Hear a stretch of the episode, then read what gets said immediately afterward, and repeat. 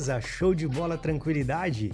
Edvan Cervantes na área, começando mais um episódio do Show de Bola Podcast, o maior podcast de esportivas do Brasil e da América Latina.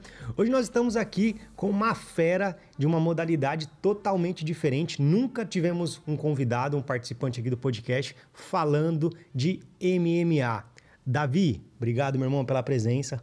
Vai ser um é conteúdo muito top. Nunca tivemos um participante falando sobre essa modalidade. Tenho certeza que você vai enriquecer demais essa, essa entrevista, né? Esse bate-papo que vai ser muito bacana. Então, muito obrigado, meu irmão. Obrigado Legal. mesmo. Eu que agradeço o convite. É sempre bom poder falar um pouco sobre esse esporte que ainda é um pouco, é, pouco divulgado né, no meio do trading esportivo. Tem algumas pessoas que ainda têm algumas, alguns, alguns preconceitos, então é bom a gente falar um pouquinho mais e divulgar um pouco o que a gente faz também. Top demais, top demais. Galera, antes de começar esse conteúdo aqui que vai ser top demais, quero dar alguns recadinhos para vocês. O primeiro, que esse episódio ele é patrocinado pela Aposta Ganha. A Aposta Ganha é uma casa sensacional, vem crescendo demais aí no mercado, no cenário nacional, né? É, tem diversas modalidades, inclusive tem MMA lá também. Vale a pena você conferir. Vai ficar um link aqui na descrição para você fazer o seu cadastro e ganhar já cinco reais de crédito somente pelo cadastro. Você não precisa depo depositar. Se você gostar da casa, você deposita. Se você não gostar, beleza, pode seguir na casa que você tá sem problema nenhum. Mas vai ficar um link aqui na descrição e em algum lugar dessa tela também vai ficar um QR Code para você mirar a câmera do seu celular e fazer os seus investimentos na apostaganha.bet. Vem com a gente na melhor do Brasil. O segundo recadinho também muito importante, quero falar também que nós estamos com uma parceria sensacional com o pessoal da HomeBet, que é um, um método, né? A HomeBet é uma escola de arbitragem, é a maior escola de arbitragem da América Latina. É, o, a metodologia que eles têm lá é o 100% IN, que também vai ficar um link aqui na descrição, se você quiser conhecer mais sobre essa metodologia, onde eles trabalham com arbitragem. Para quem não sabe o que é arbitragem, é quando você não faz operação sem risco, ganha numa casa, acaba perdendo na outra, e o valor que você ganha na casa é, vencedora acaba é, suprindo a perda da outra. Então é muito bacana, vale a pena você conferir. Também acompanha o pessoal lá da HomeBet, beleza? E se você ainda não é inscrito no meu canal, tá maluco, né? Mais de 13 milhões de visualizações, 135 mil inscritos. Então vem com a gente que você aqui você tem conteúdo top e de graça, beleza? Meu irmão, quantos anos você tem? 41. 41? E você é casado, tem filhos? Casado, tem um monte de criança. Que isso, pai? Sério? São quatro meninas. Nossa. Quatro meninas. E quais são os nomes e as idades delas? Tem a Jéssica, que tem 17. 17 anos. Ela é, ela é, ela é filha da minha esposa, né? Aí tem a Milena, Ah. que tem 14, vai fazer 15 agora, que é minha filha. Aí juntos tivemos a Isabela, que tem 9. E no ano passado nós adotamos a Larissa. Caraca, que legal. Então, são quatro meninas, são cinco mulheres e só eu e o gato. Caraca, velho. Manda um beijo pra, pra tropa aí, pô. Meninas, beijo. Papai daqui a pouco tá de volta. Deve ser, deve ser, deve ser legal, né? Tipo, ser é, legal e desafiador ao mesmo tempo, né? Porque imagina, tipo, pô, só você de homem na casa, né? Tipo, só menina, só boneca, né? É, brincando, não tem um carrinho, não tem como fazer nada voltado pra menino, deve ser doideira, quando, né? Quando eu era mais novo, a gente sempre tem aquela coisa de, ah, quero ter um filho e jogar bola com o moleque, levar pra assistir jogo de futebol e tudo mais, né? Sempre, quando a gente é mais novo, sempre pensa dessa forma. Só que, cara, hoje eu não me vejo como pai de menino. Na boa, não, não me vejo. Eu, eu gosto de brincar de, de boneca com elas, de casinha aí. A gente vai e elas gostam de se arrumar, e aí arruma cabelo. Eu não tenho cabelo, mas arrumo delas. né? Aí elas ficam querendo me maquiar. Eu falo, ah, mas vai sujar minha barba toda, não tá nem aí. Passa maquiagem, a gente desce, brinca. Então, assim, eu gosto bastante. É, hoje, vamos falar, acho que eu, eu, eu, não saberia ser pai de menino hoje. E eu gosto muito de, de ser pai. Acho uma coisa, é incrível. Cara. Eu sempre gostei muito de criança. Dei aula por 12 anos né, em escola. Então, sempre fui apaixonado por criança e, cara, sou muito feliz com a minha família. Top viu? demais, top demais. Muito top. Meninas, pode, pode sim maquiar o papai aqui, pode colocar as perucas nele também para ficar top lá, beleza? Eu, eu, sempre falo, pode me maquiar, só não pode tirar foto. Porque assim eu me de maquiar e tirar foto, falei, vai que uma foto dessa cai na internet. Aí, Aí lascou, Complica né, pro Davi? papai. E o cara mexe com MMA e, é, e, fica maquiado, né? Já pensou? Se isso vira meme, vai dar ruim. Ô, Davi, me fala uma coisa. O que, que você você é, trabalha numa empresa é, é, tradicional ou você só hoje só se dedica a, aos investimentos esportivos? Como é que é a sua rotina hoje? Tá. Hoje eu, eu divido meu tempo em. São três empresas, na verdade. É a Full Trader, que é especializada em trade esportivo, uma academia. O projeto 3G MMA, que é meu e do Felipe, e nós temos uma empresa, eu tenho uma empresa de marketing digital também. Sou sócio de uma empresa de marketing digital, então eu me divido nessas três frentes aí hoje. Top demais, top demais. E como é que você despertou o interesse para apostar em MMA, para você ser um, um, profissional? Porque, cara, eu não conheço assim é, um profissional voltado somente para MMA, que faça, que seja lucrativo e tudo mais. Tem as pessoas que fazem aleatoriamente, né, uhum. normal, mas eu nunca conheci uma pessoa, um profissional que é, atinge somente essa área, né, que seja especialista. Como é que você caiu dentro desse mercado? Foi, foi por acaso? Como é que foi que isso aconteceu? Foi meio que por acaso, é. digamos assim. Né? É, nós temos o, um Discord da Full Trader, onde nós temos os alunos. E aí lá eu conheci um aluno que estava fazendo algumas operações, a gente conversando sobre 3G, ele falou, cara, eu estou tendo alguns resultados interessantes trabalhando com MMA. E é um esporte que eu sempre gostei. Né? É, as pessoas sempre veem o MMA como dois caras trocando porrada até um cair. Né? E eu não, eu sempre tive esse olhar mais técnico para as lutas, estilos de luta e tudo mais, mas nunca tinha nem pensado em abrir uma, uma, uma exchange, abrir uma tela para ver odds nem nada disso. Assistia simplesmente porque eu gostava. E quando esse aluno comentou que estava tendo resultados interessantes, eu falei, cara, vou, vou assistir, vou abrir a Betfair aqui ou, ou, ou, e vou, vou, assistir a luta olhando as odds. Né? Já operava futebol já há um tempo. E comecei a assistir a luta vendo a movimentação de odds. Percebi algumas coisas diferentes do futebol, por exemplo, o gap é muito alto entre o back e o lay numa exchange. Né? Enquanto no futebol você tem a diferença de dois, três ticks ali no máximo, no MMA você tem gaps de 15, 20 ticks. Caraca, muita coisa, né? Então, é muita coisa, só que assim, é, vamos supor, o back tá 1,50, o lay tá 1,75, por exemplo.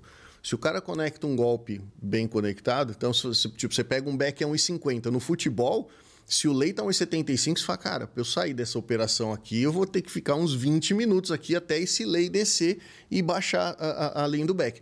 No MMA, não. Se, se o back tá 1,50, o lei tá 1,75, o cara conecta um golpe mais forte que balança o outro cara, o, o back vai cair para 1,20 e o lei já vai para 1,30. Então, às vezes, com um golpe, em 2, 3 segundos, você consegue já fechar uma operação com lucro de 15, 20 ticks, mesmo com um gap muito alto.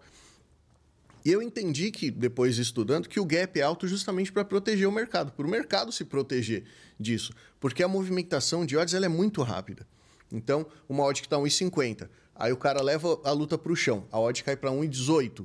Se eles ficam em pé de novo, a odd volta para 1,50.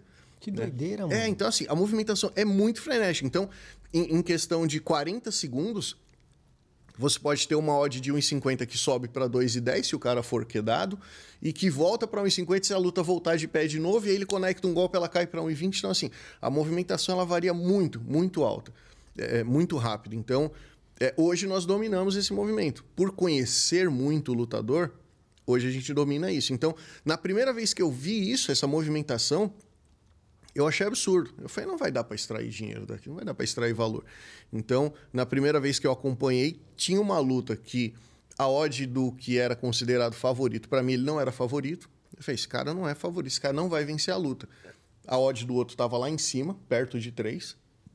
Fiz uma entrada nesse cara que, para mim, ele era o favorito e as odds não estavam, e acabei ganhando. Eu falei, cara, isso daqui não está bem precificado.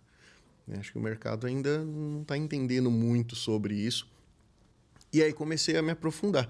E aí esse, esse aluno que na época deu essa ideia de, de, de, operar MMA, hoje é meu sócio, o Felipe Pacheco, ele opera comigo, nós temos um Discord fechado e a gente trabalha com os alunos. E aí, vendo essa oportunidade, no esporte que eu já gostava demais, eu falei, cara, eu vou me afundar nisso aqui, vou me jogar de cabeça aqui. Né? E aí fui me aprofundar em movimentação de odds, como que funcionavam os mercados, fui assistir lutas passadas e dar uma olhada e procurar sites que tinham odds passadas para poder ver como é que estavam as odds, o que estava acontecendo. E aí consegui encontrar padrões.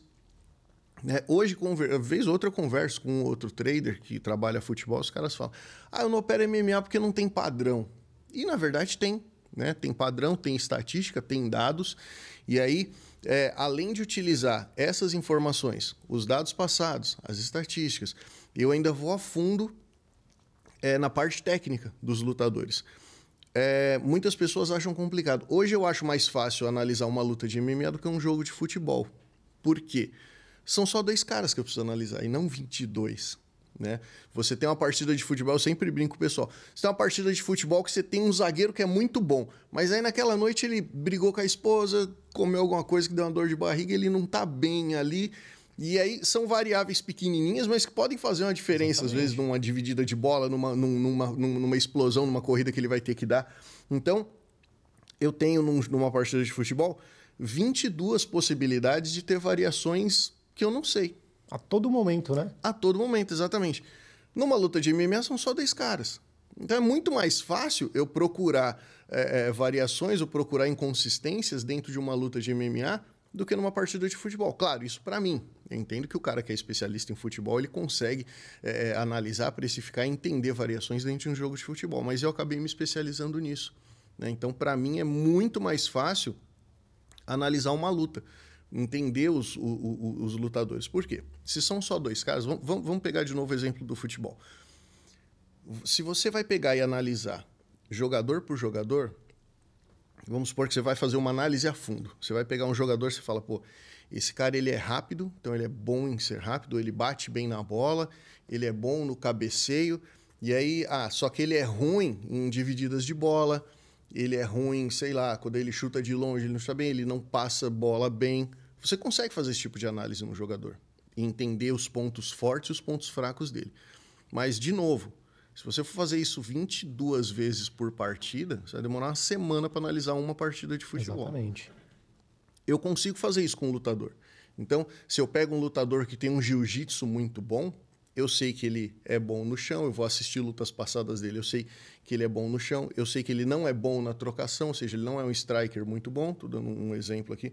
Ou eu pego um cara que é um, um trocador muito bom, um excelente striker, eu sei que ele troca muito bem, ele é muito forte, só que quando leva a luta para o chão ele não é tão bom. Então eu consigo analisar pontos fortes, pontos fracos dele, e aí assistindo lutas passadas, eu sei como é que ele reage quando ele está vencendo uma luta, eu sei como é que ele reage quando ele está perdendo a luta, porque tem lutador que a gente fala que ele tem muito coração ele você pode bater nele a noite inteira que ele vai estar tá tentando reagir, ele vai estar tá tentando virar. Tem lutador que não gosta de sentir dor. O cara toma um soco mais forte, ele já se encolhe, já começa a defender, você sabe que ele vai perder a luta depois de ele tomar um golpe ah, é, mais tem forte. Isso? Tem. Caraca. Tem, tem muito lutador assim. Tem lutador de peso pesado que é assim. O cara toma um soco mais forte, você fala, mano, ele vai perder a luta agora. E aí você consegue pegar essa quedinha de ódio ainda. Porque ele não gosta de sentir dor. Agora tem lutador que, meu, o cara tá com o dedo quebrado e o cara tá indo. Os caras chamam de guerreiro, né? Os cara... É, exatamente. A gente fala que é um lutador que tem muito coração. O cara não para.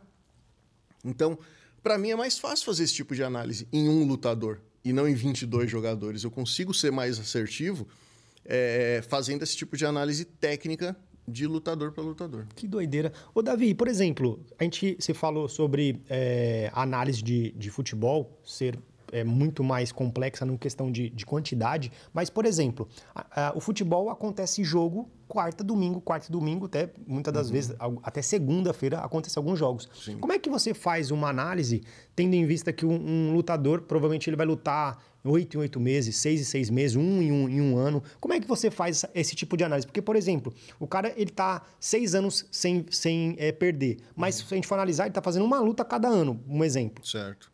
Não, não tem uma diferença de uma luta para outra? Como é que você faz esse tipo de análise para cada lutador? Então, aí a gente vai para as informações de bastidor. Né? Uh, o lutador, se ele mantém as lutas, se ele se mantém na mesma academia, com o mesmo treinador, ele vai manter sempre o mesmo estilo de luta dele, mesmo que ele faça uma luta a cada seis, oito meses.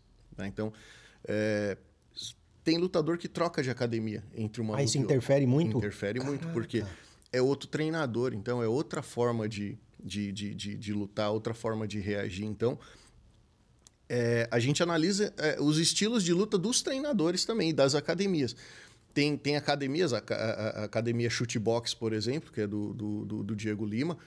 O, os lutadores é, é, são lutadores extremamente agressivos que vão para ele. O cara tá apanhando e tá andando para frente, porque é o estilo deles, da, da academia de lutar. Então você, você percebe o DNA da academia no lutador. Ah, então né? quando o cara vai pra academia, ele tem, que se, ele tem que se adequar à academia, não é a academia se adequar ao lutador? É, não é que ele tem que se adequar. Mas como é o estilo que aquela academia tem, aquele meio que padrão de treino, ele acaba meio que pegando o, a forma da academia. Entendi. Então, quando um lutador troca de academia, troca totalmente a análise. Totalmente não, porque ele ainda é o lutador, ele ainda tem o jeito, ele ainda tem as valências dele e tudo mais. Mas já muda um pouco a análise. Se ele não troca de academia, se ele mantém o mesmo treinador, o mesmo camp, então ele mantém essa constância mesmo lutando a cada seis, oito meses. Caraca, que da hora. E a gente estava conversando ali fora também que você falou que é, teve até um, um, uma análise que você fez do, da luta do John Jones, né? Sim. Que você, ele estava acho três anos sem lutar, né? E você falou, analisou, viu que o outro, outro, outro lutador era favorito, mas teve algumas informações. Como é que foi essa história? É, essa, uh, uh, John Jones contra o Círio Ganei, o, o, John Jones, ele é, sempre foi favorito para a luta, mas para mim o Círio Ganei ia vencer essa luta. Eu falei, não, o John Jones não vai aguentar o Círio Ganei, que está em atividade aí, em alto nível já há bastante tempo, ele não vai, o John Jones não vai conseguir. E aí todo mundo, não, o John Jones, melhor de todos os tempos, vai vencer essa luta, não sei o que. Eu falei, gente, eu acho que ele não vai. Fiz análise, postei vídeo, falei, é, para mim ele não vai vencer. Só que aí é, a gente viu durante a semana, é, a gente sempre está seguindo eles em redes sociais e tudo mais, é, um, um, um, fisioterapeuta, um ortopedista que postou uma foto e marcou o, o Círio Gané. E surgiu esse boato de que ah, o Círio Gané lesionou a mão na última luta e não, não talvez não tenha se recuperado a tempo para fazer essa luta. Ele vai fazer a luta porque a bolsa é muito alta, vale cinturão e tudo mais. E até então eram especulações. Falei, cara, eu acho que o Círio Ganê vai vencer essa luta. E só que aí, no final de semana do evento, nas entrevistas, dava para perceber, se você pesquisar na internet, você vai ver, a, a mão direita do Círio Ganê estava meio inchada. Né? Enquanto ele dava entrevista, segurando o microfone, você via que uma mão estava mais inchada que a outra. E aí isso é, é, deu a entender que realmente ele estava com a mão lesionada não ia conseguir bater forte e a luta não durou um round. Né? Ele não conseguiu bater, foi, foi para o chão e foi finalizado de forma até fácil pelo, pelo John Jones. Então, essa informação de bastidor que a gente busca também é muito importante para as análises. Sensacional. E na sua opinião, o John Jones é o maior de todos os tempos? Não, Anderson Silva. Anderson Silva? Anderson Silva. É. Eu acho que o John Jones, ele, ele, ele tá entre os melhores, fez muito pelo esporte. É, mas eu acho que a gente tem alguns caras na frente dele ainda. Para mim, o Anderson Silva, Jorge Sampierre, o próprio José Aldo tá ali meio. O McGregor. Não. Não. O McGregor é muito. É um lutador fora da curva. Muito bom mesmo. O, o McGregor ele tem um, um que a gente chama de QI de luta muito bom. Ele é um cara muito inteligente. Ele não se deixa levar pelo que está acontecendo ali no octógono. Ele cria uma estratégia de luta e ele, ganhando ou perdendo, ele segue essa estratégia. Tem lutador. O, o se não me engano, foi, foi, o Verdun, foi o Minotauro, que é um lutador do peso pesado brasileiro, sempre fala que é, qualquer estratégia vai para o ralo quando você toma o primeiro direto no meio do nariz. Né? E só que tem lutadores que não são assim. Tem lutador que entra e fala: Não, eu vou fazer isso, vou fazer isso, vou fazer aquilo. Aí, pum, toma um chute na cara, muda totalmente. Fala, cara, e agora que eu vou fazer? Ele muda totalmente a estratégia. O corner fica gritando, desesperado, e o cara não faz o que, o que tem que fazer. O McGregor, não. Ele é um cara que. Ele não se deixa levar pelo que está acontecendo na luta. Ele tem uma estratégia. Ele é um contragolpeador muito, muito veloz. Né? Então, assim é, ele não só é bom de esquiva, mas ele esquiva e contra-ataca assim no mesmo segundo de forma muito rápida. Inclusive, ele nocauteou o José Aldo dessa forma. Né? O José Aldo deu um soco, ele esquivou e ele pegou Acertou. no contragolpe. Então, assim, é um lutador extremamente inteligente, com QI de luta altíssimo, fora da curva, mas para mim tá longe dos melhores de todos. Caraca, velho, doideira. É assim, eu sempre, quando eu acompanhava as lutas, né, porque assim, a, a visão minha é só de torcedor, né? Tipo, eu não tenho uma visão técnica, é, tipo, de fazer uma análise. A minha era só pra, pra curtir. Mas uhum. é, quando eu via o, o McGregor lutar, ele era, assim, o Anderson Silva também, para mim, eu, eu, concordo com você. Eu acho que ele é o maior, na minha opinião. Vai ter gente que vai discordar e tudo mais. Sim. Mas, é, para mim, eu acho que é o, isso é opinião minha, né? Uhum. Como torcedor. O Anderson Silva e o McGregor. Cara, eu nunca vi. Teve o Adesanya também, que luta muito, né? O cara, a tipo. Adesanya é muito bom. Muito bom, né? E para mim, ele vai recuperar o cinturão na próxima luta. Você acha? Pota, vai. Porque é um outro cara muito estrategista, muito bom no que faz, cirúrgico, não costuma errar golpe. É...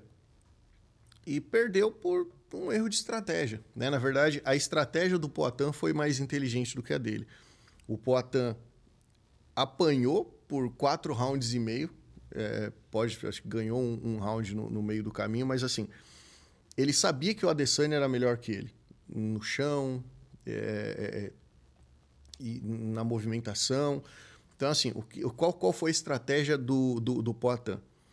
Eu vou tirar a movimentação do Adesanya, porque a movimentação dele é muito boa, ele se movimenta, ele, ele parece que ele está flutuando no octógono, ele se movimenta muito bem. Então o que, que ele fez? Chutes fortes na base dele.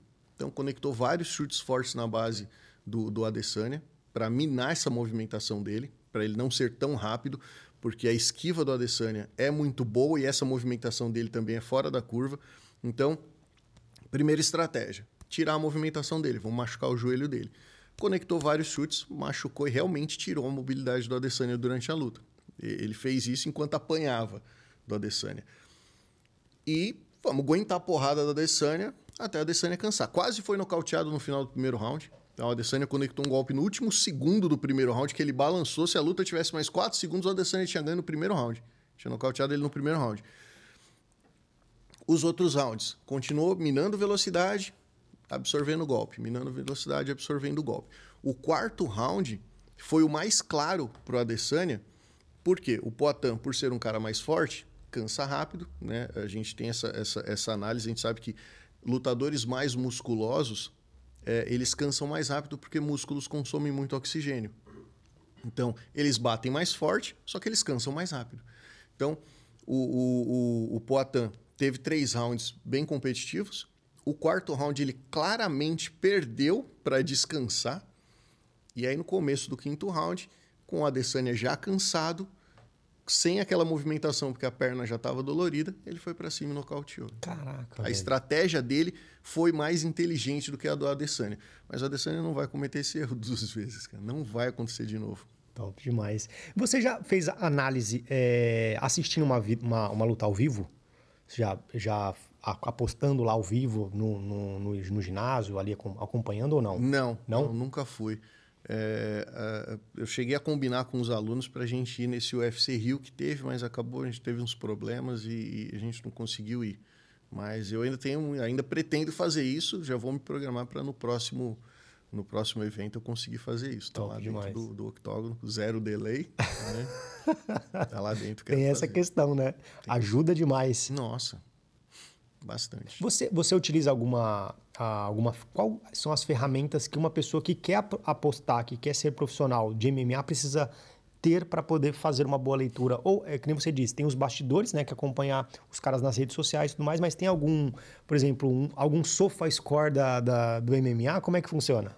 O, o próprio site do UFC fornece informações estatísticas ah, é? muito boas. Da hora. É. É, é, só saber procurar, mas ele tem a, a, base de dados estatísticos dele. Então você consegue encontrar, você pega um lutador, você consegue encontrar quantidade de vitórias, quantidade de derrotas, como que ele venceu, que é importante saber se ele, é, se ele venceu mais por nocaute, por finalização ou por pontos. E você consegue puxar dados como, por exemplo, média de golpes conectados por minuto e golpes absorvidos por minuto. Então você sabe quantos socos aquele lutador ou quantos chutes ele aplica por minuto e quantos ele consegue absorver por minuto antes de ser nocauteado ou antes de nocautear. Então sabendo procurar direitinho dentro do próprio site do, S, do, do, do, UFC, você encontra todas essas informações. Tem o ESPN Fight Center também, que é um site muito bom, bem completo, bem enxuto e, e bem direto ao ponto. Né? Para quem está começando, o ESPN Fight Center é, é, um dos melhores que tem. Você consegue todas essas informações, não essas informações estatísticas mais é, a fundo, essa você pega no site do UFC, mas últimas lutas, método de vitória, quanto tempo durou a luta, quanto foi a pontuação, você consegue encontrar nesses dois sites, são os melhores. Muito bom, isso. muito bom. Galera, então a, a, dica aqui do Davi, quem quer é, começar a se profissionalizar, a se aprofundar, tá aqui os sites é, que ele utiliza para poder fazer as análises dele também. É, eu queria saber de você o seguinte: é, o MMA também é, engloba boxe, né? É, são várias é, artes marciais. Mas, por exemplo, o que, que você acha dessas, dessas, desses desafios que estão acontecendo aí, por exemplo, do Popó com, com o Bambam, com o Naldo, né? Aconteceu uhum. também do Popó com o, Ander, com o Whindersson Nunes, né? Sim. né? O que, que você acha disso? Você acha que isso é, é, é evolui o esporte? Ou você acha que é mesmo uma questão de marketing para ambos ganhar dinheiro? Que, qual que é a sua visão como um analista sobre isso, Davi? É, é marketing. É, é, é recreativo, tanto para eles quanto para quem quiser apostar. Você não tem dados estatísticos, você não tem padrão, então você não consegue trabalhar profissionalmente. Você consegue assistir a luta e falar: esse cara tá ganhando, vou botar uma grana aqui. Mas totalmente de forma recreativa. É, é as, o que as pessoas é, é acham que a gente faz com as lutas de MMA também. É falar, não, é só olhar quem está ganhando e pôr grana, e não é essas lutas de, de, de, de influencers, de youtubers e de ex-lutadores. Muitos ex-lutadores de MMA estão migrando para o boxe agora. O próprio José Aldo, Anderson Silva tem feito boas lutas. Mas a gente não tem dados, não tem padrão, então não dá para ser profissional com essas lutas. Né? O boxe, o boxe profissional mesmo, né? a Federação Mundial de Boxe, o Conselho Mundial de Boxe consegue fazer lutas e consegue extrair valor das lutas profissionais, porque você tem um conhecimento dos lutadores, você tem padrões, você tem dados estatísticos. Essas lutas são puro marketing recreativo. Quer brincar e pôr uma grana lá, você pode pôr, mas você não vai estar sendo profissional fazendo isso. Você está sendo totalmente recreativo. Não tem como é, é, você nem metrificar nada, porque esses caras vão lutar uma vez e acabou, né? Exato. Então não tem exato. nem... Como é que eu vou fazer uma análise de uma luta do Whindersson Nunes? Ele lutou com o Popó e só. Não tem como eu usar uma luta para eu fazer uma análise profissional, não dá, né? Até porque ele lutou com um cara também que já estava aposentado e voltou da aposentadoria, ou seja, nenhum dos dois tinha um padrão para eu poder analisar de forma profissional. Então, quer brincar nessas lutas, pode brincar, mas é só de brincadeira mesmo. Sensacional. Ô, Davi, é, eu queria saber de você o seguinte: é, quando você faz esse tipo de análise no MMA e você vai para a casa, né? Vai para a Exchange ali fazer as suas análises. Uhum. O que, que você mais olha? Você olha, você analisa odd também dentro da. Eu não estou falando agora o, a, parte de trás, né? O background. Estou falando ali na, quando você está operando. O que, que você analisa? Você analisa odd? Você analisa mercados? Você analisa tipo de desempenho? Você faz pré-live ou você vai para o ao vivo, espera ver como é que vai ser a luta? Como é que funciona a sua metodologia de trabalho dentro do MMA? Tá, funciona assim.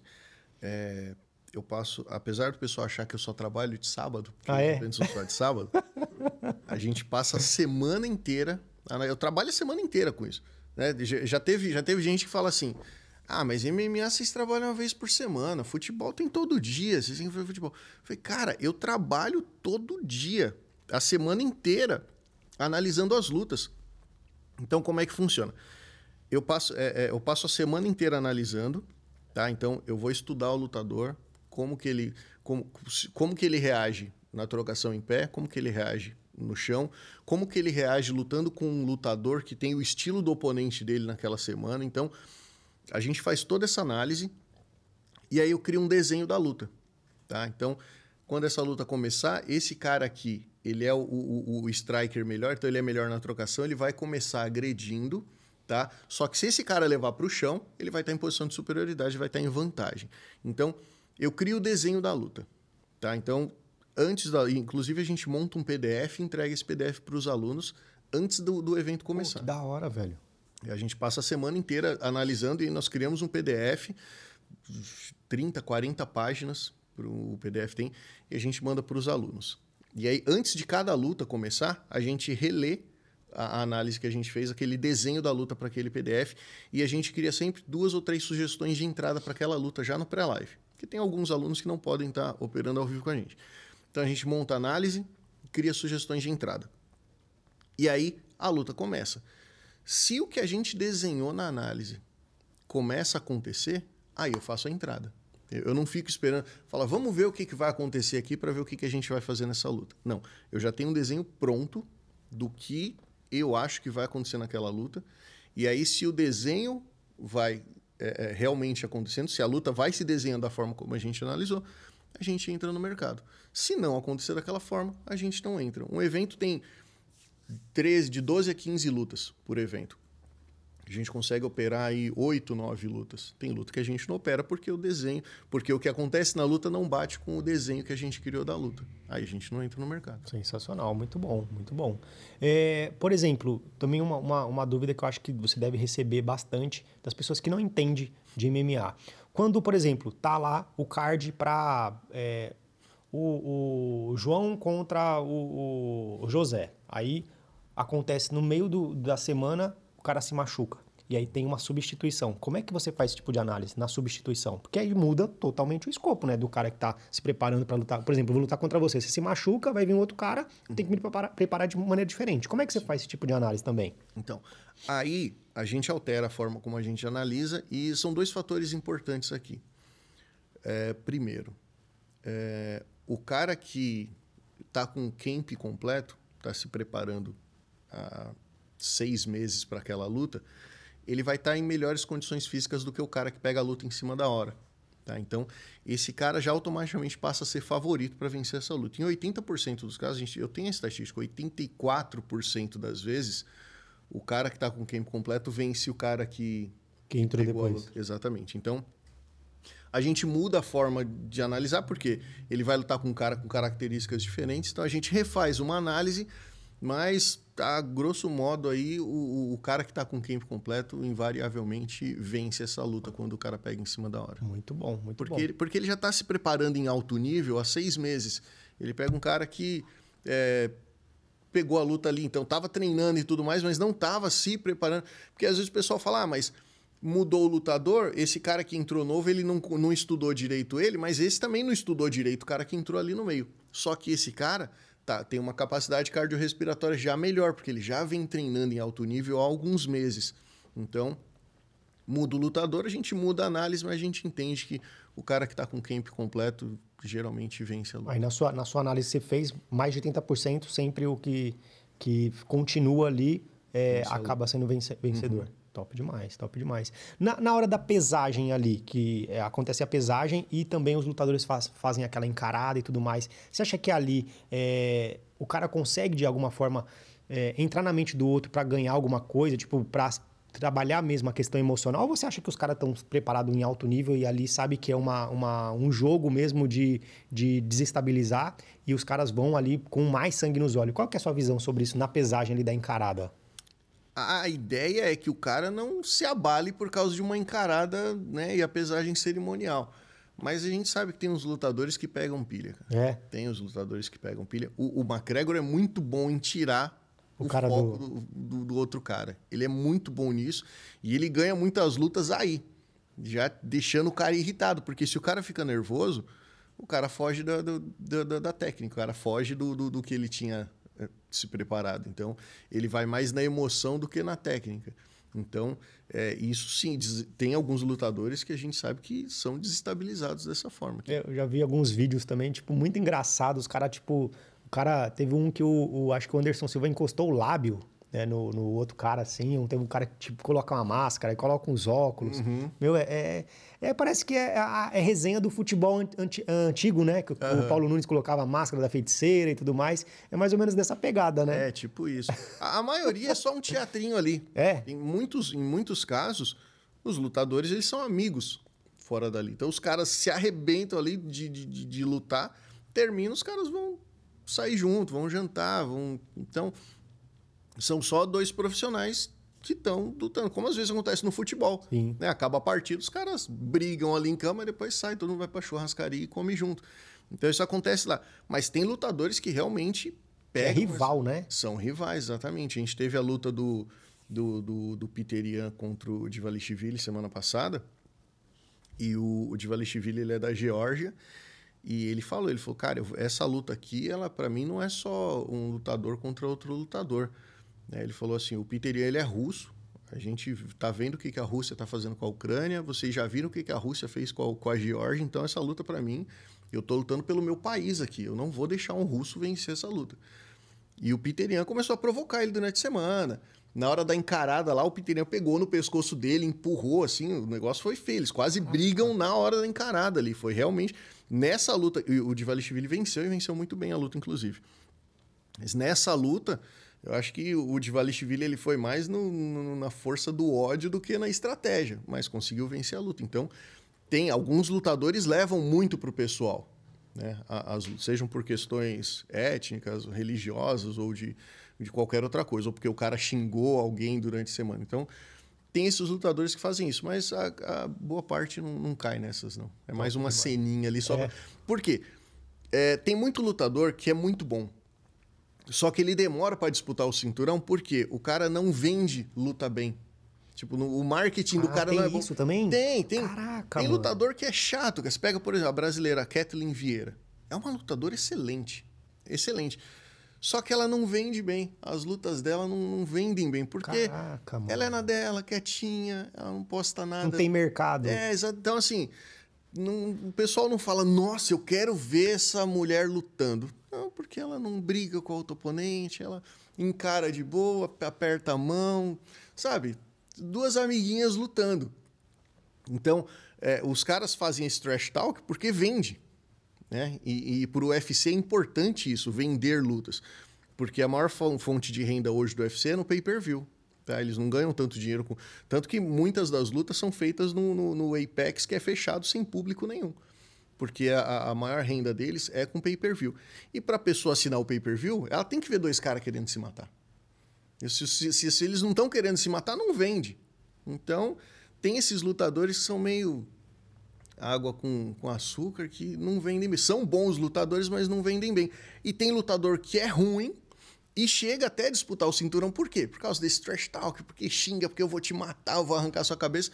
E aí o pessoal fala, pô, quero ver essa luta. E aí vende. Aí o UFC acaba dando Caraca, um pouco de, de, de, de, visibilidade maior para esses caras. E esses caras também, por exemplo, tanto ganhando como perdendo, esses caras ganham muita grana, né? Numa luta, por exemplo, é, o cara, tipo, o cara que sai perdedor também leva uma boa grana para casa. Então é mesmo na questão do, do espetáculo, né? Exatamente. Muito exatamente. doideira. Tá ganhando ou perdendo, ele tem a bolsa daquele.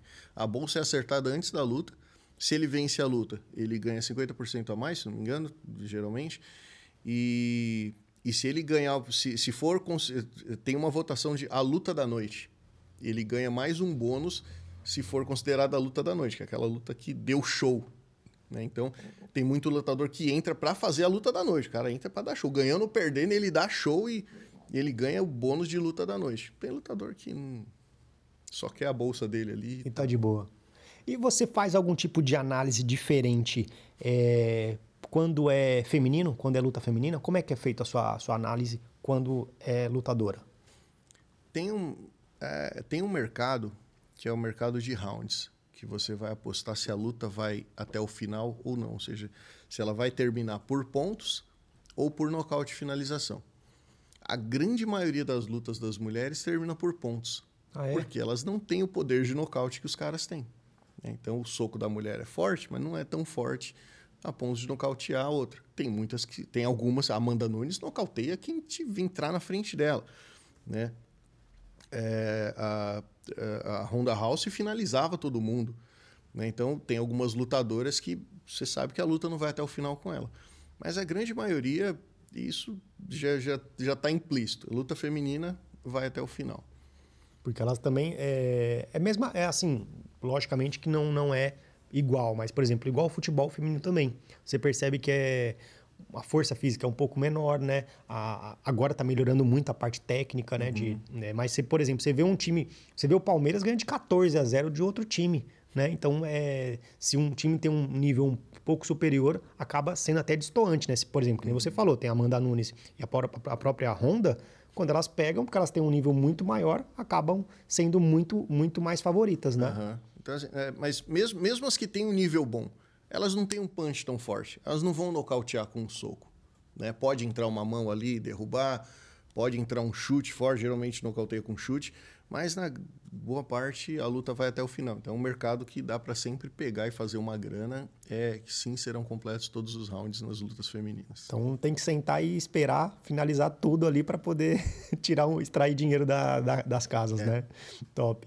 Ô, ô, Davi, e eu queria saber de você o seguinte: você falou que você atua nesse mercado há mais de quatro anos, né? Uhum. É, você tem quantos métodos validados? Como é que funciona as suas estratégias? Você, é, eu queria saber também com relação a, você falou de um, da, uma comunidade no Discord que você uhum. que você atua. Como é que funciona é, a questão do da, das estratégias do Davi. Por exemplo, é, você tem métodos validados, você tem estratégias, você utiliza é, quais tipos de, de, de, A gente já falou das informações da, da, dos, dos sites, mas eu queria saber, por exemplo, da validação de método, é demorado para validar um método? Como é que funciona para você conseguir ser lucrativo? Demora para ser lucrativo no MMA?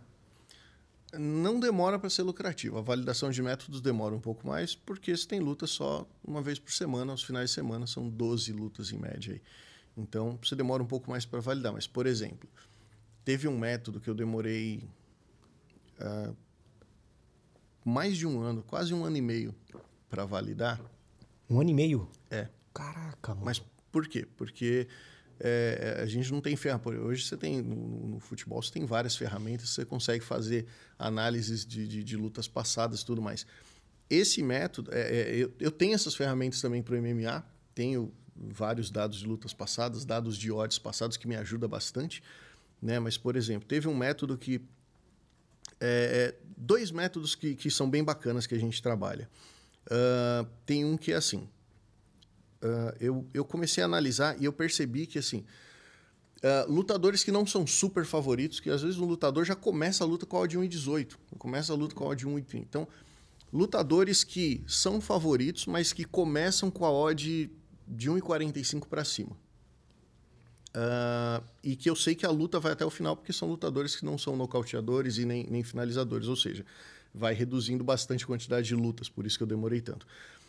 Uh, lutadores, é, vamos lá. Vamos pegar um lutador. Ele venceu, ele era favorito, tá? Ele venceu o primeiro round e ele tá vencendo muito bem o segundo round. Então, a partir da metade do segundo round, se a odd dele tiver de 1,20 para baixo, eu fazia a entrada. Então, venceu o primeiro round, tá vencendo muito bem o segundo round, a odd dele tá de 1,20 para baixo. Eu fazia, eu pegava e fazia entrada, para ver se o lutador ia ganhar ou não. Falei, cara, eu fiz um, um, meio de orelha aqui, eu acho que vai dar bom. Comecei a fazer isso, fiz isso por um ano e meio. Em um ano e meio eu consegui fazer isso em 134 lutas. Caraca, mano. Demorei um ano e meio para fazer 134 lutas com esse padrão. Mas de 134 lutas, eu só tomei head em 6 lutas fazendo isso. Então, 128 lutas realmente bateram isso. O lutador favorito, odd acima de 1,45 no pré-live, venceu o primeiro round, está vencendo o segundo round, a odd dele está abaixo de 1,20. Vou fazer a entrada aqui. Fiz a entrada.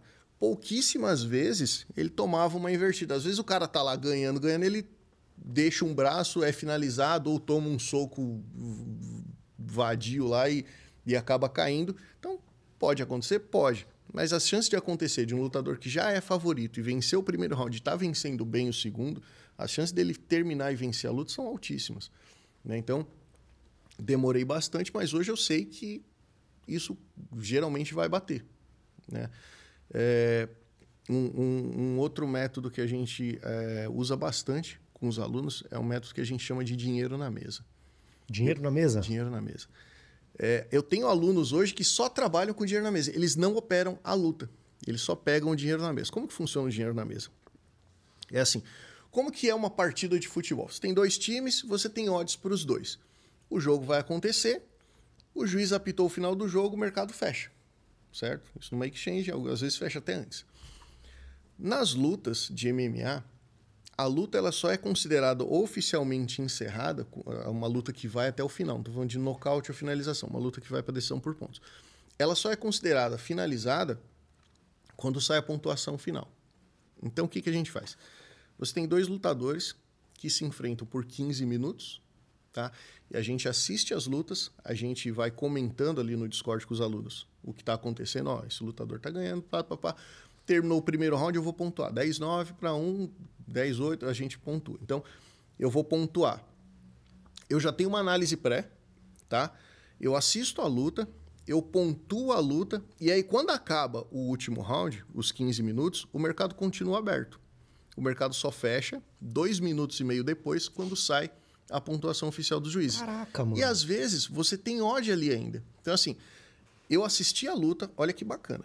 Eu assisti a luta, eu sei quem ganhou a luta porque eu assisti a luta, tá? Eu pontuei a luta.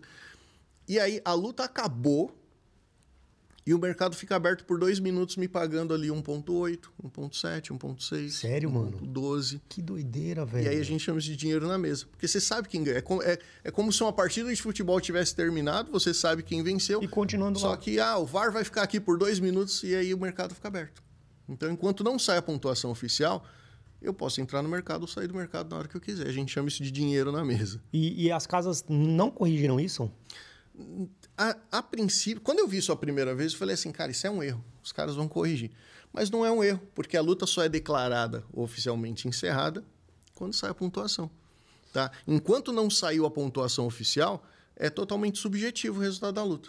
Tá? A gente sabe o resultado porque a gente assistiu. Já tomamos head assim? Já tomamos head também, que a gente comentou uh, uh, antes da, da, gente começar aqui, aquela questão do, da garfada, né? Do, de você saber quem ganhou e os juízes dão para o outro lado. Então isso pode acontecer, já aconteceu. É, inclusive semana passada aconteceu em uma luta. Mas grande maioria das vezes o dinheiro fica ali quando a odd. Tem luta que é mais equilibrada. Então, é, mesmo tendo um favorito, a odd dele tá 1,25, 1,30, a gente não pega. Agora, de 1,15 para baixo, é quase certo que aquele cara venceu. E aí você tem dois minutos para pegar essa grana na mesa lá. Daí os caras tola tudo. É, então. A gente sempre Esse é fala, problema, gestão. né? A gestão é importante, né? Gestão. Não precisa pegar tudo de uma vez. Pega um pouquinho aqui, um pouquinho ali. Te... Eu sempre falo para os alunos, separa um mistake só para dinheiro na mesa. Tá? Eu tenho, eu, tipo assim, eu trabalho com 0,5 de, de, da, da minha banca nas entradas pré-live, antes da luta, às vezes eu faço, 1% durante a luta, e para pegar dinheiro na mesa eu uso até 3%, dependendo da luta. Às vezes você fala, mano, é muito claro isso, a odd está ali 1,06, eu vou pegar essa grana. Ah, mas é só 6%. Tá, mas são 10 lutas. Se você fizer isso em 10 lutas, você faz 60% em um evento só pegando, só, só em luta que já acabou e você sabe quem ganhou. Né? Sabe, que você entende quem ganhou. Então, os alunos chamam isso de dinheiro na mesa. Eu tenho aluno que só pega dinheiro na mesa. O cara assiste a luta, terminou a luta, ele vai lá e pega o dinheirinho na mesa. Que doideira. Galera, trouxe aqui o Davizão trouxe duas, duas metodologias que ele utiliza para você fazer no, no, seu dia a dia, né? Top demais, top demais. O, a gente estava conversando ali fora também sobre é, questão das manipulações, né? A gente uhum. sabe que tá acontecendo uma onda de manipulação agora no, no Brasil, né? É, aconteceu ali com, com é, o time do Vila Nova, né? Teve, uhum. inclusive, até um jogador que foi contratado pelo Ituano, ficou afastado porque era do Cuiabá e aconteceu lá do Cuiabá não, Sampaio Correia. E a gente sabe que no futebol, principalmente no Brasil, é, tá, tá aparecendo muitos casos. Né? Como, é, como é que funciona? Você já pegou algum caso de manipulação? A gente conversou ali fora também. Uhum. Isso é, é, é, comum, é normal? Quais são a, as possibilidades disso acontecer, na sua opinião? Acontece.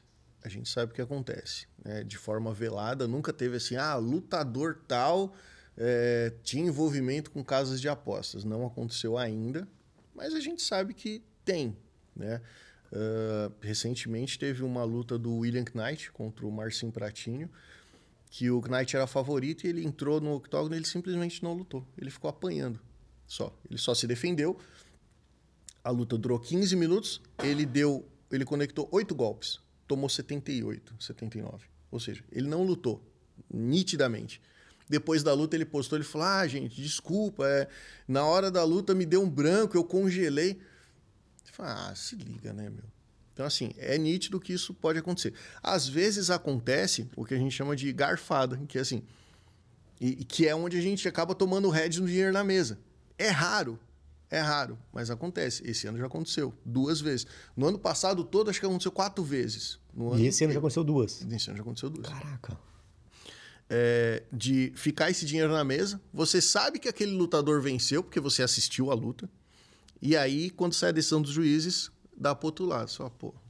Por isso que é importante manter a gestão. Não vai meter um all-in no dinheiro na mesa. Porque isso pode acontecer. Isso tá, foge do nosso controle. O UFC sempre declara que é totalmente contra isso. E se ele descobrir algo do tipo, ele vai demitir o lutador. Inclusive, o William Knight, que fez isso na, na última luta, ele já foi demitido. Foi demitido? Foi. Não, não tem como. O cara não lutou descaradamente. Mesmo que não seja com relação à aposta, o cara não lutou. Ele tá no maior evento do, do, do mundo de MMA. Tá, tá fazendo uma luta. O cara não luta. O UFC não, não, não tem, ele tem tolerância zero com lutadores que perdem muitas lutas ou que deliberadamente não querem lutar, como aconteceu com esse idiota. Então, ele foi demitido. E o UFC ele fala: tolerância zero com qualquer suspeita de manipulação de resultado tudo mais. A gente sabe que os caras dão um jeito. O ser humano é terrível. Não, e, e eu, eu, fico pensando também, por exemplo, é, para o cara chegar nesse nível, eu não sei, né? Mas imagina, ele tá, ele tá colocando em jogo. Se ele fez essa. Se ele fez essa, essa manipulação sozinho, cara, ele envolveu a equipe do cara, ele envolveu o treinador, Exatamente. ele envolveu fisiologista, sabe? Toda a equipe que trabalha com ele, uhum. tipo, ferrou todo mundo, né?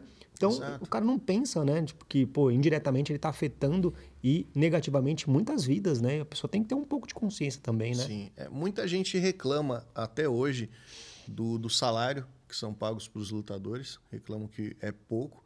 É que assim, eles tomam como base o boxe. O boxe paga luvas milionárias para os lutadores, né? Assim, valores estratof estratosféricos.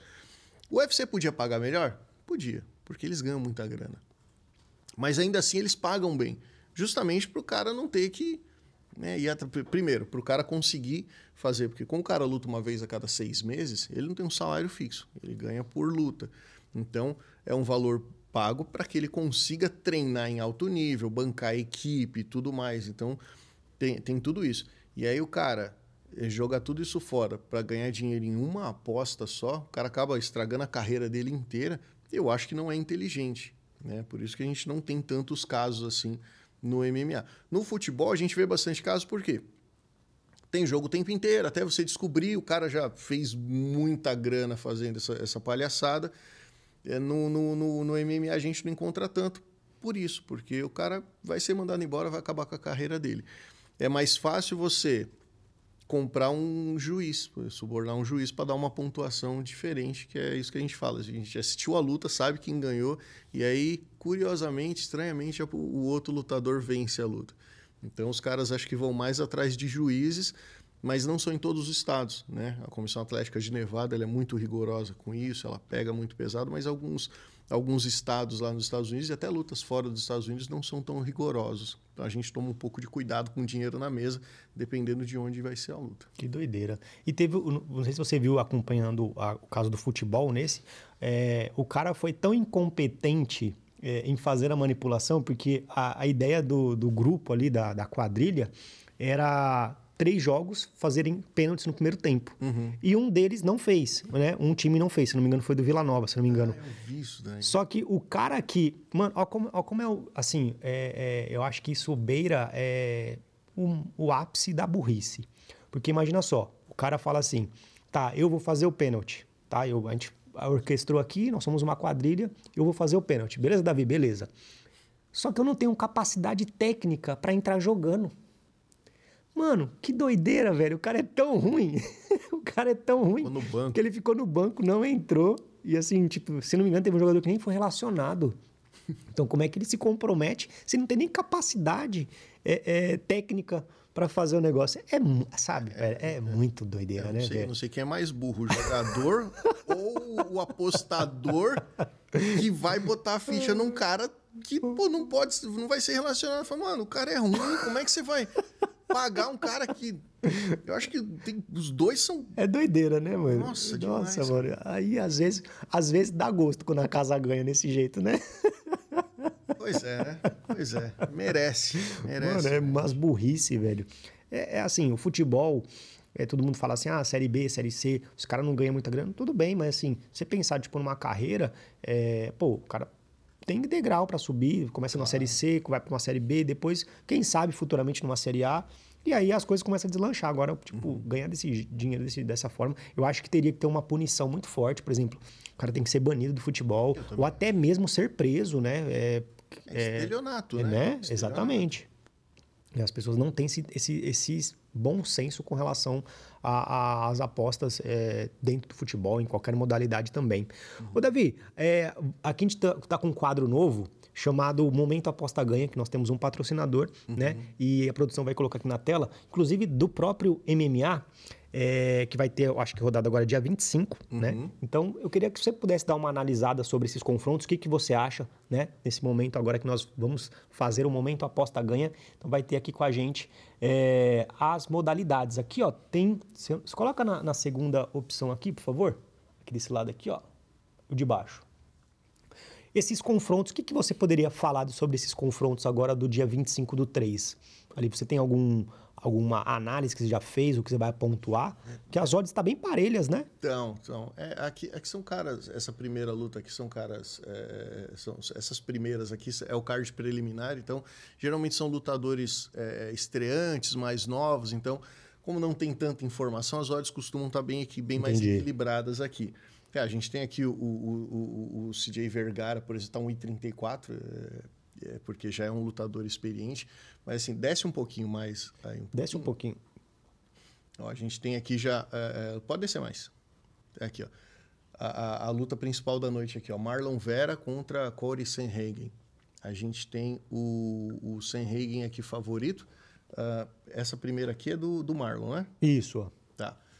O Sanreg é favorito, ó, de 1,53. Uh, ah, só que o Marlon Vera é um lutador muito bom, é um lutador muito agressivo, vem de uma sequência grande de vitórias.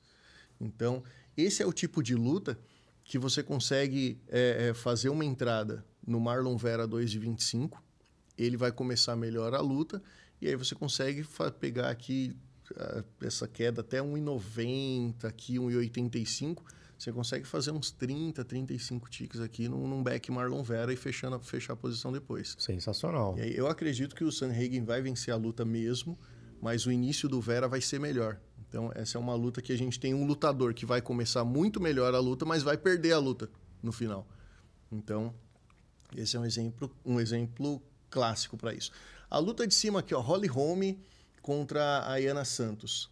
Tá? A Holly Holm ela já foi a, a, a, mulher a ser temida no UFC. Ah, é? Muito boa. Ela é muito alta e ela tem um kickbox muito bom. Ela chuta muito bem. Ela chuta muito bem. Inclusive, é, é, venceu a... Não fugiu o nome da, da menina. Ah... A gente comentou. Amanda? Não. A... Honda? Honda House, exatamente. Venceu a Honda House com um chute na cara. Né? Ela chuta muito bem, uh, não vem de uma fase boa, tá? Já, seus dias de glória meio que já passaram. Uh, então, para mim, essa odd 1,37 dela está um pouco abaixo do que deveria estar. Tá? Eu acho que a odd da Home para essa luta aqui deveria estar tá 1,60, 1,70, ah, é? mais Sério? ou menos. É, eu acho que ela tá, essa luta não está tão bem precificada. A Iana Santos não é uma lutadora tão ruim, tá? É uma lutadora nova ainda, é, tem, tem, tem algumas coisas para evoluir no jogo dela, principalmente na, na trocação. Mas é, o segredo para essa luta, para ela vencer essa luta, é encurtar a distância. Não dar espaço para a Holly Holm, porque ela é, ela é muito boa na distância, os chutes dela são muito fortes, ela é muito alta e muito longa para a categoria. Então, é, essa odd devia estar um pouco mais próxima, porque a Iana levando essa luta para o chão, essa, essa odd cai para uns 50, em 45, fácil, com uma sério, queda. Mano? Com uma queda. Então, é, é uma luta para se tomar cuidado. André ali, Macy Barber, eu acho que é isso mesmo. A Macy Barber é realmente bem favorita, bem favorita. essa luta. Não vai dar espaço. Uh, Nate Launder não é tão favorito contra o Austin Lingo. Tá? Também essa odd aqui do, do Launder está muito baixa e a do Lingo está muito alta. É uma outra luta que dá para fazer um scalping aqui no Austin Lingo.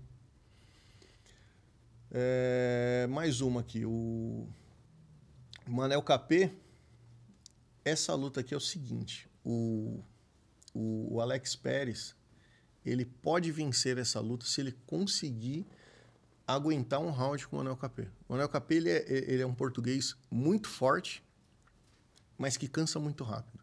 Então, assim, as chances do Capê vencer essa luta estão no primeiro round. ele com certeza vai vencer o primeiro round dessa luta. Pode até nocautear. Se o Alex Pérez conseguir controlar bem é, esse primeiro round, a partir da metade do segundo round, o Manuel Capel começa a cansar, começa a desacelerar, e aí ele tem um terceiro round medíocre. Medíocre. Então, se essa luta chegar no terceiro round, pode pôr grana no Alex Pérez que ele vai vencer essa luta. Caraca, galera, aí ó, uma dicaça para vocês ali é, nesse momento aposta ganha sensacional, que um especialista da visão falando aqui na íntegra o, os principais principais lutas, na opinião dele, que ele acha que dá para tirar muito valor do mercado. Meu irmão, eu queria que você falasse dos seus projetos. Como é que você hoje como é que funciona? Você tem algum? É, você falou que você faz uma parceria com a Full Trader. Um abraço pro Ricardo aí. Na verdade, o Ricardo indicou essa fera aqui. Falou, cara, eu tenho um cara que manja muito de MMA. Inclusive, o cara é lutador também. Tem maior cara de lutador de MMA, não tem não, galera? Tem maior cara de lutador. Só faltou a orelha inchada, mas o resto o cara parece demais. Isso, isso uma vez, é, só te cortando. uma vez conversando com um rapaz que é trader também de futebol, ele falou assim: ele, um, um dos desconfiados, tem muito trader que é, é desconfiado. Fala, ah, não é. tem padrão, não dá para ser lucrativo. Uma vez conversando com, com ele, num, a gente estava fazendo uma live até, tinha uns cinco traders ali diferentes. E ele falou assim: Mas você é lutador? Eu falei: Não. Você nunca lutou nada? Eu falei: Não. Ele falou, e como é que você, você, você vai me. Como é que você me fala que você é, é lucrativo no MMA? Você nunca, nunca lutou Ele nada. falou isso? Falou. Eu falei assim, cara, você nunca bateu um escanteio profissional na sua vida, você ganha dinheiro com escanteio. E aí? Ah, nunca jogou num time profissional, nunca bateu um escanteio, ganha dinheiro com cantos, eu não posso ganhar dinheiro com MMA. Ele falou isso? Falou, dele. Porra, falou assim, você não é lutador, como é que você faz dinheiro? Você não bate escanteio, cara. é, os caras têm Pirou, né, velho? Doideira, mano, os caras. É, por exemplo, eu, eu, eu, opero Fórmula 1 também. Eu não conheço nenhuma outra pessoa que faça trade na Fórmula 1 da forma como a gente faz também. Eu nunca pilotei um carro de Fórmula 1. Tenho vontade, mas nunca pilotei. E os caras, meu, é, é, é, o cúmulo da, da falta de noção, né? Só viagem. Não, pô, como é que vai perguntar pro cara? Teve até um. Teve o, o programa do Neto, teve o, o, o Edilson, teve um jornalista que falou para ele. Ele falou assim: não, você não pode comentar sobre futebol porque você não, não, não é jogador. Não, ele falou assim: não, você não pode comentar sobre futebol porque você não é jornalista. Hum. Aí o Edilson, o Edilson falou assim: mas você tá falando de futebol e você nunca jogou bola.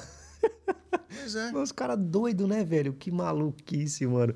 Eu tava falando aqui que o, o, o Ricardo Santos, da Full Trader, que indicou a fera aqui, o, o da visão aqui, para poder falar. Ele falou, pô, Edvan, tem um cara que manja muito sobre MMA, então acho que seria interessante. Passou o, o Davi totalmente solícito. Vamos marcar, top demais, entregando conteúdo. Eu queria saber de você, Davi, quais são os seus projetos? Você tem. É, como é que funciona? Você tem algum produto? Como é que funciona a, a sua, a, a, sua movimentação mesmo da, dentro da, do, do, mercado? Você, você falou que tem o Discord e tudo mais, mas você tem grupos. Como é que funciona hoje a sua forma de trabalhar? Agora o merchan é seu, meu irmão.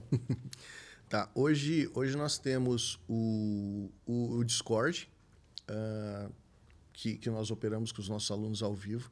Então, o nosso Discord ele funciona da seguinte forma: você, vamos você vai assinar o meu produto, tá? É, o site é 3gmma.com. Você vai assinar meu produto, você vai ter acesso a uma área de membros, onde tem um treinamento gravado lá, que eu e o Felipe gravamos o treinamento. Então, mesmo se você nunca operou nem nada, nem futebol, nem nada, você vai entender do zero o que, é o trade, como que funciona, como fazer análise, é, como aprender realmente a trabalhar com isso. E aí, uh, dentro do Discord, nós temos o, essa análise que a gente faz durante a semana, nós montamos o PDF, a gente manda para o aluno lá dentro do Discord, uma sala do Discord mesmo, antes das lutas, com o desenho técnico de todas as lutas. E durante a luta nós operamos ao vivo. Uh, a gente já pensou em, ah, vamos criar um Telegram, vamos criar um, um, um grupo, alguma coisa para poder mandar as entradas. Só que não dá. Por quê? O mercado é muito dinâmico. Né? Um soco muda totalmente a luta. Então, nós operamos no Discord ao vivo, no canal de voz. Então, Antes da luta, a gente refaz a análise, a gente vai falando o que está acontecendo na luta, a gente vai comentando a luta toda, o que está acontecendo.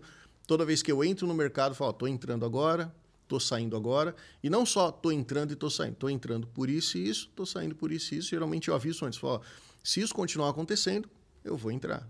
Se isso não acontecer, eu não vou entrar. Então, eu e o Felipe, a gente trabalha dessa forma, forma mais transparente possível. Por quê? Uh, qual que é a ideia do, do, do nosso serviço? Não é criar um, um, um, uma sala de sinais ou um grupo de tips, e sim é, formar profissionais para que operem de forma profissional com a gente. Hoje, o, o, o meu Discord, ele tem. To, todos os alunos podem abrir o microfone e falar. Não é só eu e o Felipe falando. Todo mundo pode abrir o microfone e falar. Então, eu tenho lá quase 100 alunos. Todos eles, se quiserem, eles podem apertar o botão lá e falar: Ó, oh, eu acho que está acontecendo isso, eu acho que vai acontecer isso, ó, oh, eu vou entrar aqui também. Então, qual que é a ideia? Eu quero treinar você para que você vire um profissional e a minha sala não seja uma sala de sinais, e sim um mastermind com vários profissionais analisando juntos, porque várias cabeças pensam melhor do que uma só ou do que duas. Então, dessa forma, a gente consegue ter análises mais é, é, assertivas.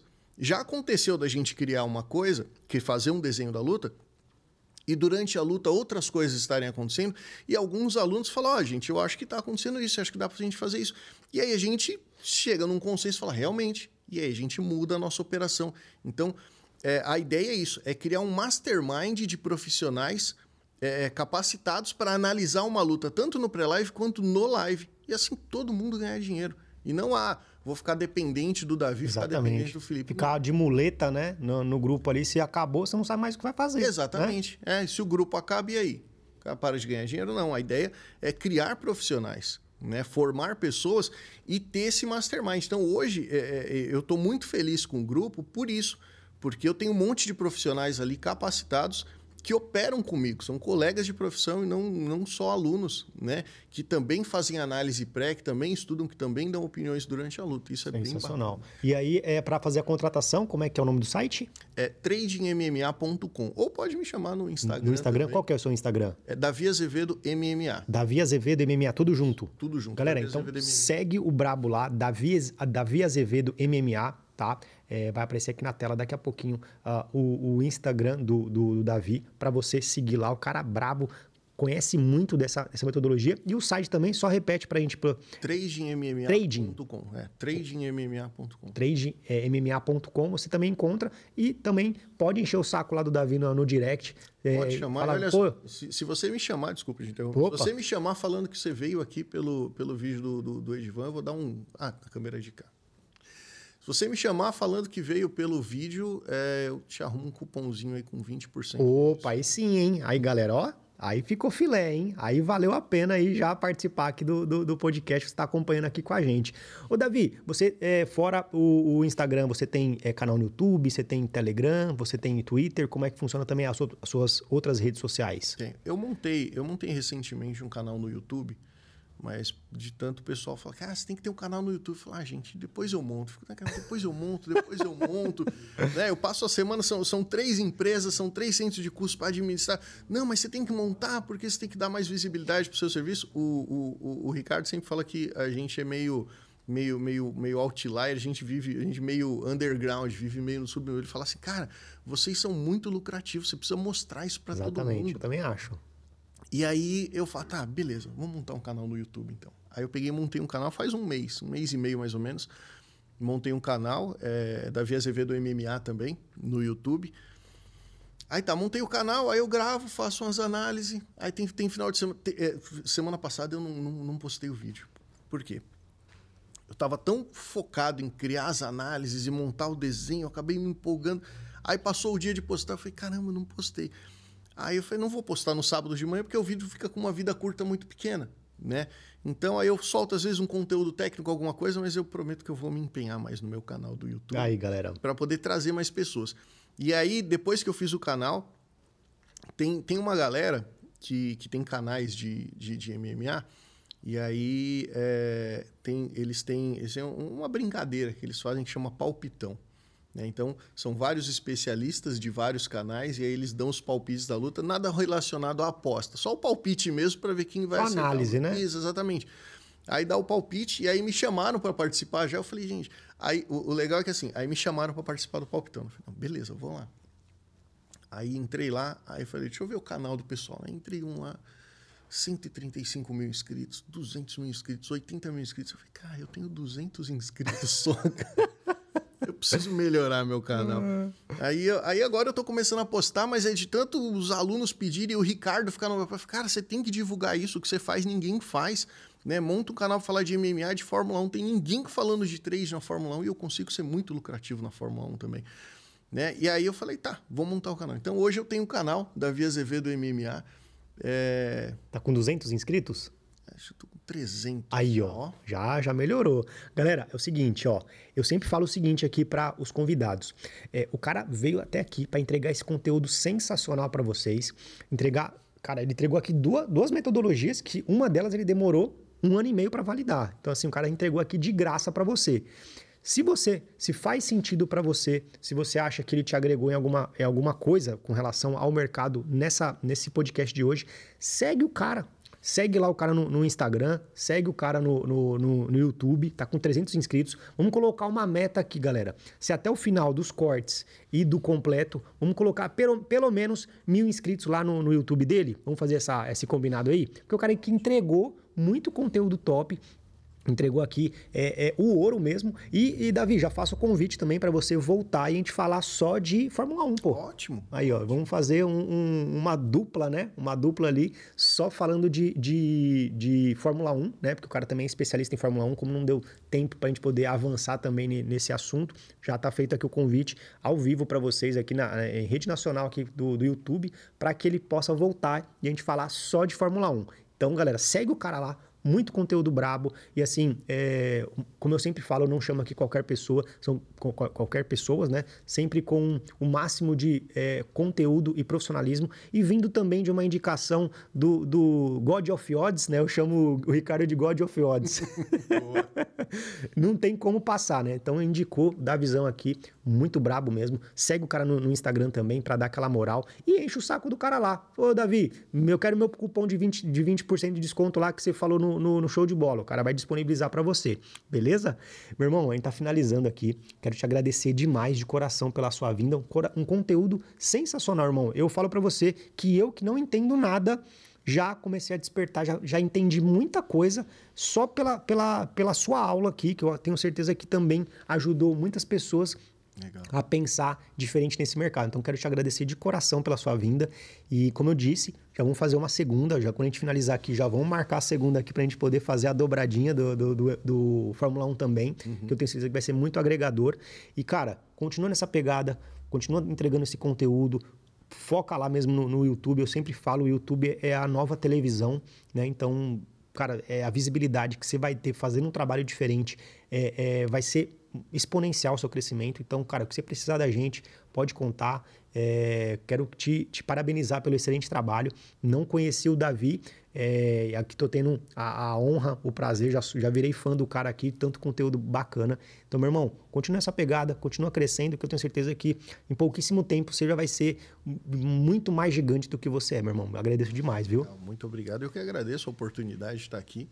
Né? Sempre acompanho, eu acompanho os vídeos de vocês já faz tempo já. E aí, quando surgiu a oportunidade, eu falei, não, não é possível. Aí peguei comentei com o Felipe, que é meu sócio, falei, cara, eu vou gravar lá com, com o Edivan. Ele falou, sério, meu? Às vezes eu tô indo para casa, eu fico ouvindo aqui no, no como, como um podcast hora, aqui. Pô, que legal, vai lá sim, vai ser muito bacana. E aí, todo mundo que eu comentava falava, vou gravar lá com o Edivan. Eu falei, Nossa, cara, eu acompanho ele, o cara é muito bom, que legal que você vai lá. Então, é realmente uma honra poder estar aqui né, né, nessa cadeira que muitos monstros já sentaram aqui. Então, eu me sinto lisonjeado de estar aqui e vamos marcar sim para falar de Fórmula 1, que é outro mercado que esse é bem mais mal precificado é. do que o, o MMA. Sensacional. É, a gente não tem. Hoje nós já temos alguns profissionais no, no MMA, né? Principalmente meus alunos estão lá já varrendo o mercado. Na Fórmula 1, a, a gente não tem ainda. E a gente tem bastante mercado interessante. Então, é um mercado que eu estou explorando, que está sendo muito, muito lucrativo. Tem uma previsibilidade bacana. Para você fazendo uma análise legal, você consegue ter tranquilidade para entrar, sair do mercado. Então é, é, é bem legal. E tem acho. bastante mercado, né? Tem, por exemplo, tem mercado da melhor volta, é, de pole, né? Tem uma, uma série tem, de, de tem, mercados interessantes. Tem o mercado né? de líder na primeira volta, que é quem vai terminar a primeira volta em primeiro. Então, assim, é um mercado que já, já fica. Já, já fica é, é, essa vai de graça. A dica. Aqui, Se você tem dois carros da mesma escuderia largando na frente, eles não vão brigar na primeira curva. Ah, é? É, não vão. Tipo, as duas Red Bull estão lá na frente. Os caras não vão se bater na primeira curva para um tomar a posição do outro. Eles vão sair, o primeiro vai sair em primeiro, o segundo vai sair em segundo, fazendo, dando uma de escudeiro ali, segurando o resto dos carros. Então, dá para pegar, tipo, eu peguei a 1,35 Verstappen há duas corridas atrás para líder na primeira volta. Então, você fez 35% da stake em dois minutos, é um minuto e meio. E aí você tem mercado de quem vai vencer a corrida, quem vai terminar no pódio, que é o top 3, o top 6, quem vai terminar na zona de pontuação, que é o top 10, e tem um segredo no mercado de safety car, mas aí isso eu vou deixar para contar. Opa, aí, a sensação. Então já um spoiler aqui para você acompanhar o próximo, é, o próximo episódio que a gente vai fazer com essa fera aqui. Meu irmão, eu tenho um, um quadro aqui que a gente sempre finaliza ah, os nossos podcasts, que é, eu, é, o show de bola, né? Então, eu vou fazer algumas perguntas para você, rapidamente, um bate-bola, e quero saber o que é show de bola para você nesses aspectos. Uhum. O que é show de bola para você no MMA? Lutadores que tem bastante coração, que é. gostam de, de, trocar, que não, não, tem, não, não tem problema de sentir dor, sabe? Isso para mim é, é, show de bola, porque o MMA, quando você começa a acompanhar de forma mais profissional, você não enxerga como dois caras trocando porrada. Você enxerga como dois profissionais de altíssimo nível colocando suas valências à prova. Tá? Então você assiste a luta com um olhar diferente. E aí, quando você tem dois lutadores que são extremamente técnicos e que não tem problema em sentir dor, você tem 15 minutos de uma luta incrível, sabe? Um nível técnico altíssimo. Isso para mim é, é, show de bola. Top demais. O que, que é show de bola para você na sua família, Davi? Ah, as minhas meninas. É? As cinco, né? As quatro filhas e a esposa. É, é, cara, eu, eu, eu sempre fui muito família, né? Uma coisa que minha mãe trouxe, minha mãe, minha mãe passou isso pra gente, né? Então, eu gosto de estar todo mundo junto e todo mundo comendo junto e brincando e ah, cara, as minhas meninas são são meu maior tesouro. Top demais. E o que que você acha, Davi, que quando chegar no final, a gente tá no comecinho ainda de 2023, né? Quando você chegar lá no dia 31 de dezembro de 2023, você vai ter olhado para trás nesse ano e falar, pô, isso aqui foi show de bola na minha vida. O que que você acha que vai ter sido?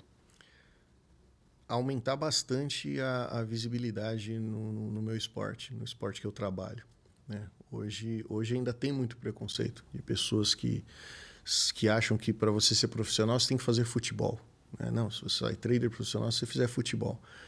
Então, eu acho que desmistificar isso e mostrar que você consegue ser profissional também em outros esportes, e no MMA principalmente, que é o que eu faço, eu acho que eu quero chegar ao final de 2003, olhar para trás e falar eu consegui mostrar isso para bastante gente. Muito bom, muito bom. Eu tenho certeza que vai conseguir isso e, ó, rapidamente, rapidamente. Legal. Meu irmão, quero agradecer mais uma vez de coração. Galera, como eu disse, segue o Brabo lá, acompanha as redes sociais, acompanha o canal no YouTube e, é, ainda é bom para você acompanhar eles no YouTube, porque ele ainda vai forçar ainda mais ele fazer os vídeos, né? Já dá uma prensa lá, né? então quero te agradecer, meu irmão, mais uma vez de coração. É, conteúdo muito bacana, muito denso mesmo. E continua nessa pegada. Continua nessa pegada que é, o céu é o limite eu tenho certeza que você é, vai alcançar e muitas e muitas vidas vão ser impactadas com as suas metodologias e com a sua forma didática de, de explicar. Um cara muito sereno, um cara tem a, pegada de a, a veia já de professor, né? Então isso já ajuda, né? É. Então, quero te agradecer de, de, coração, meu irmão. Muito obrigado mesmo, viu? É, eu que agradeço. Tamo junto. Galera, é isso então. Tamo juntão e até o próximo Show de Bola Podcast.